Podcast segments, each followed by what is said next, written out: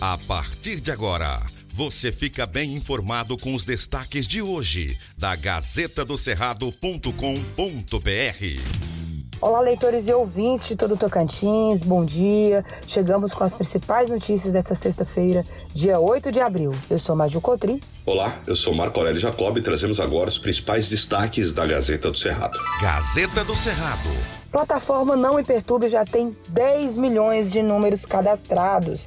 A plataforma Não Me Perturbe atingiu 10 milhões de números de telefones cadastrados nesta sexta-feira, dia 8, conforme informou o Conex Brasil Digital, entidade que representa as principais operadoras de telecomunicações do Brasil. O montante representa 3,5% da base de 284,9 milhões de números fixos imóveis registrados no Brasil. A maior parte dos pedidos de bloqueios está no estado de São Paulo, com 4,8 milhões de números registrados, o que representa 3,5% da base de telefonia móvel e fixa do Estado. Criada em julho de 2019, a ferramenta tem como objetivo impedir o assédio comercial de bancos e empresas de telecomunicações, ou seja, não evita ligações de planos de saúde ou redes varejistas, por exemplo. As prestadoras que descumprirem a regra podem ser advertidas ou penalizadas com multa no valor de 50 milhões. Gazeta do Cerrado. Tocantins registra redução de 32 2% das áreas queimadas em propriedades rurais.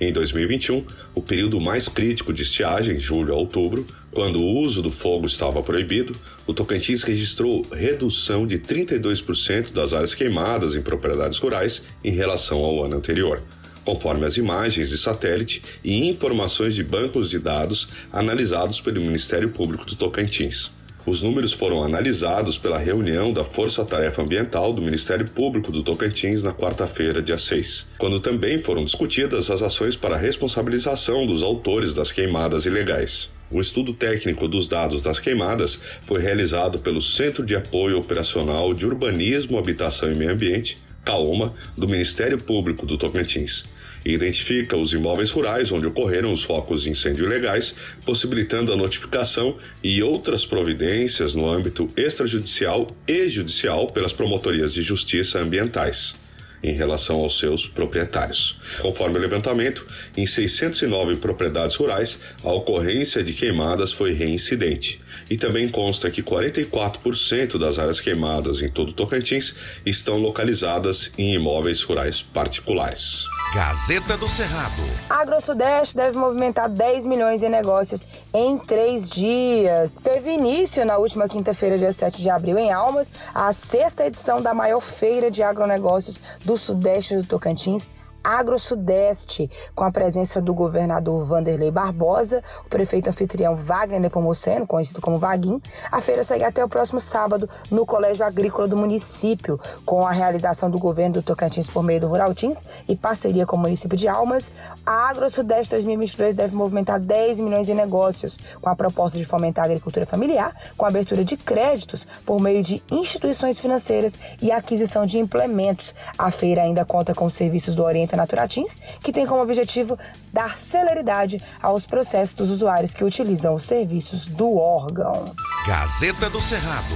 Captação de órgãos de Tocantinense salvará a vida de seis pacientes de outros estados do Brasil foi realizada a primeira captação de múltiplos órgãos em 2022 no Hospital Geral de Palmas. A ação foi feita graças à autorização de familiares de um paciente de 34 anos diagnosticado como morte encefálica após um traumatismo craniano. Foram captados o coração, destinado à fila de espera em Brasília, os rins, para atender um transplante em São Paulo, o fígado, destinado ao paciente do Acre, e as córneas ficaram no Tocantins. Ao todo, seis pessoas serão beneficiadas. Os interessados em doar órgãos precisam primeiramente informar a sua família e esse desejo, pois os familiares dos pacientes são os únicos responsáveis pela autorização da captação dos órgãos. Os órgãos captados serão doados a pacientes que precisam de transplante e aguardam em uma lista de espera única e nacional. A compatibilidade entre o doador e o receptor é determinada por exames laboratoriais feitos imediatamente após a autorização dos familiares. Veja mais detalhes na Gazeta do Cerrado. Gazeta do Cerrado. Por hoje é só, obrigada pela sua companhia. Um ótimo final de semana para você. Continue bem informado acessando gazetadocerrado.com.br. Antes de ser notícia, tem que ser verdade. Um abraço. Aqui não tem fake news e você acompanha todas as informações apuradas e checadas para ficar bem informado todos os dias.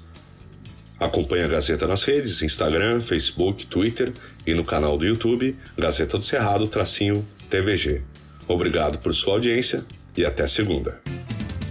Estas e outras notícias você encontra na gazetadocerrado.com.br e nas redes sociais da Gazeta.